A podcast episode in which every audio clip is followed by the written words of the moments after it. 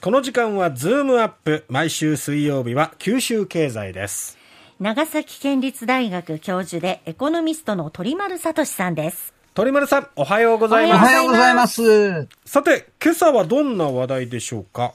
あの九州7県のあの来年度の当初予算が出揃いましたので、はい。あのこれちょっと簡単に点検してみたいんですけど、ええ。あの、その前にあの予算、決算に対する、あの、企業と行政の違いについて、ちょっと確認しておきたいと思います。なるほど。はい。あの、企業の場合は、えあの、事業活動結果が重要ですから、ええ。うん。予算が話題になることはほとんどないんえですよね。ん。あの決算がどうだったっていうので、黒字決算だった、どうだったとか、ええそういったのが話題になる。まあ予算ばらしてしまうと、ライバル企業には何やるんだっていうのが分かってしまうっていうのも あるわけですけれども。うん。ええ。まあ、だですから、まあ、よく言えば、あの、年度途中で環境が変化した時にですね、ええ。こう柔軟に対応できたかどうかっていうのが測られると。うん。まあ、企業の強みはこう身軽さとか機動力だとか営業力と、うん。えーまあ、悪く言えばあの計画性のなさっていう ことになるかもしれない。るほどですね。えーあの、ええ一方、行政っていうのは、ええ決算はしてるんですけど、決算が話題になることってほとんどないんですよそうね。ですね。もう予算だらけっていうので、年末に政府が来年度予算案を発表して、年が明けてから、ちょうど今頃、あの、都道府県や市町村の予算が発表されるっていうことになっています。あの、行政の場合は、はい。あの、当初予算に掲げていない事務事業っていうのは、行うことが法律上できませんかうら、ん。あの、当初予算が成立すると、もうその当初計画に従って実直に事業を黙々と遂行すると。うんいうことになっていて、途中で環境が変わった場合っていうのは補正予算を成立させて軌道修正図んなきゃいけないっていう、まあめんどくさいうん。手続きがあるわけですね。ですから、行政の強みっていうのは計画性うん。うん。と、あの、真面目さっていうことになるんですけれども、えあの悪く言えば真面目の前に二文字ついたりとかですね、あの、柔軟性がないっていうのがええ。弱みっていうふうになるのかもしえれなです。ないるほどで、まあ、そんな地方行政の予算発表ラッシュってなるのが毎年今の時期っていうことで、うん。で、あの、九州の7つの県、すべて当然のことながらの地方交付税の交付団体で、えあの、自前の稼ぎだけでは食べていけないっていうことですよね。えうん。まあ、47都道府県の中で東京都だけ、あの、大丈夫だっていうことで、あとは全部国からの、うんまあ、交付税で成り立っているっていう形にはなっています。であのーそれに加えてコロナ禍ではい。かなりの財政出動してきましたから、えさぞや来年度は激しい緊縮財政になるんじゃないかっていうふうに、どなたも考えがちなんですが、ええ。じゃあ出揃った九州7県の予算規模を並べてみるとどうなのかっていうと、えええー福岡県と熊本県の2つの県は過去最大規模の予算。と。で、うん。その他の県でもコロナで水ぶくれした最近の予算からさほど減っていないっていううん。状況なんですね。うん。でこれ予算が減らない理由って何なのっていうことなんですが、いくつか理由があります。一つは、あの、例えばコロナが2類から5類に変更になったとしても、え。まあ、何が起きるかわからないから、予備としてうん。一応の額を確保しておきたいっていう。うんまあ、このあたりは国の予算編成のゆるゆる感ウイルスが地方の予算編成にまで感染してしまっているみたいな、そういう状況ですえなねる。ほど。それから、岸田政権が異次元の少子化対策っていうのを予算化するぞとえ言っているので、ええ。国国に習えっていうので、うん。どこの県も子育て支援っていうのの予算うをん。大きく積みましたっていう。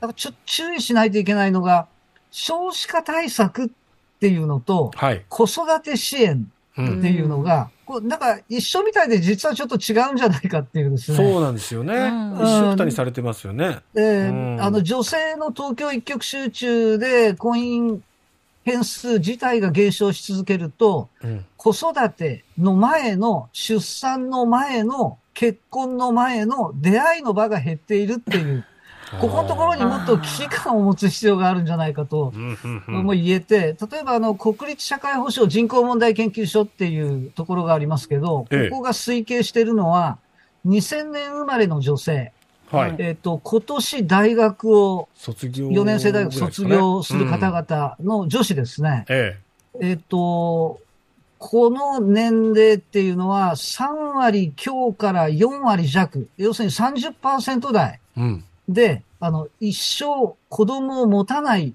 くなるだろうっていうふうに推計してるんですね。だからこう、なんかデータに基づいて、こう、ツボを抑えた政策立案と予算配分っていうのが、まあ求められるんじゃないかなっていう気もします。んあと予算が減らないもう一つの理由っていうのは、政府がデジタル田園都市国家構想っていうですね、はいあの、かっこいいんだかよくわかんないんだかわからないようなええ方針を打ち出してるんですけど、中身が見えてこないんですようね。ん。で、とりあえず地方では、じゃあデジタルに精通した人材育成関連予算を積み増しておきましょうとうん。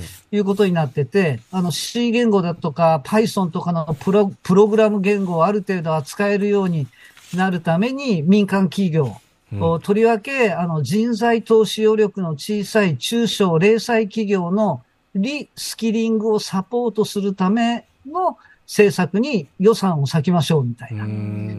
これはこれで正しいと思うんですけれども、えただ、リモートワークをする人が増えれば、うん地方移住も増えていくんじゃないかっていうのは、これコロナ禍で大変期待されたんですけど、ええ実は机上の論理であって、え。うん。あの、2週間ぐらい前にあの、総務省の住民基本台帳人口移動報告のデータで見たんですけど、えあの、すでに東京一極集中構造っていうのは、コロナ前の水準に戻りつつあるんですえ。よね。うん。だから、ツボを外したところでデジタル人材を育ててもう、ん。育った人材が東京一極集中していくっていうのは、うん。もうかつての人材供給基地九州に逆戻りしてしまうっていうことになってしまって、あの、むしろデジタル人材の産地づくりをやっていくのであれば、うん。その前にあの、指導者の育成っていうところに力点を置く必要があると思うんですよ。あの、例えばあの、高校野球とか高校サッカーとか、えあの、九州から優秀な選手が出て、ええで、プロ化されて J リーガーになったり、プロ野球の選手になったりしてるわけですけれどえ。も、えあの、多くのプロスポーツ選手を輩出している高校には、優れた指導者がいるんですえ。よね。ああ、それその。指導を求めて全国から人が集まってきて伸びていくっていうことですから、はい。あの、人材をこう育てるためのその指導者がまずいないと、うん地方のデジタル化って進まないんじゃないかっていうですね、うんそっちにお金割いた方がいいんじゃないかなっていう気もしますうね。ん。ただ、あの、各県の予算見ていて、あ、なるほどなって思うのが、福岡県では、はい。あの、半導体人材リスキリングセンターっていうのを開設して、えあの、県内の中小企業が無料で受講できるようにしたりとか、え。えあの、佐賀県は、佐賀大学の研究グループがアトピーの治療薬の開発え。に。